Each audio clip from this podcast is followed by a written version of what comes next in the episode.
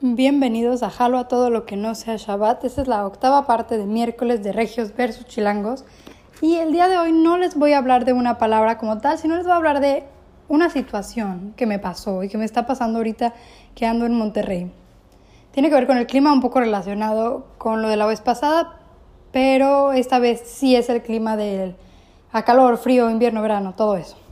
Pues en Monterrey las dicen por ahí, se cree que las estaciones están muy marcadas, que cuando es verano hace un chorro de calor, cuando es invierno hace un chorro de frío, y pues sí es verdad, pero al mismo tiempo ahorita que ya estamos más o menos en verano, creo, el calor está muy extraño.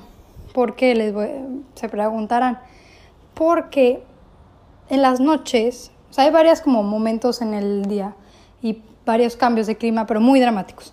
En las noches últimamente me ha tocado que se cae la tormenta, o sea, llueve fuertísimo y tipo se va al internet de que la lluvia está tan fuerte, pero al día siguiente que me despierto y veo el jardín no se ve el agua de la noche, o sea, no se ven los charcos de la lluvia de la noche anterior, porque el sol sale muy temprano y hace mucho calor y absorbe toda esa agua. Entonces está muy extraño porque normalmente como cuando llueve sientes el pasto húmedo, la, se siente la humedad, aquí no se está sintiendo.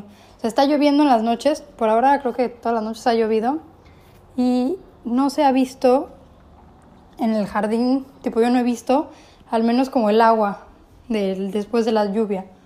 Y esto está súper extraño porque estamos en verano y sí tiene razón que el calor es muy fuerte, pero también está muy extremo porque la otra vez estaba jugando con la familia, estamos jugando, no sé si Club o Monopoly.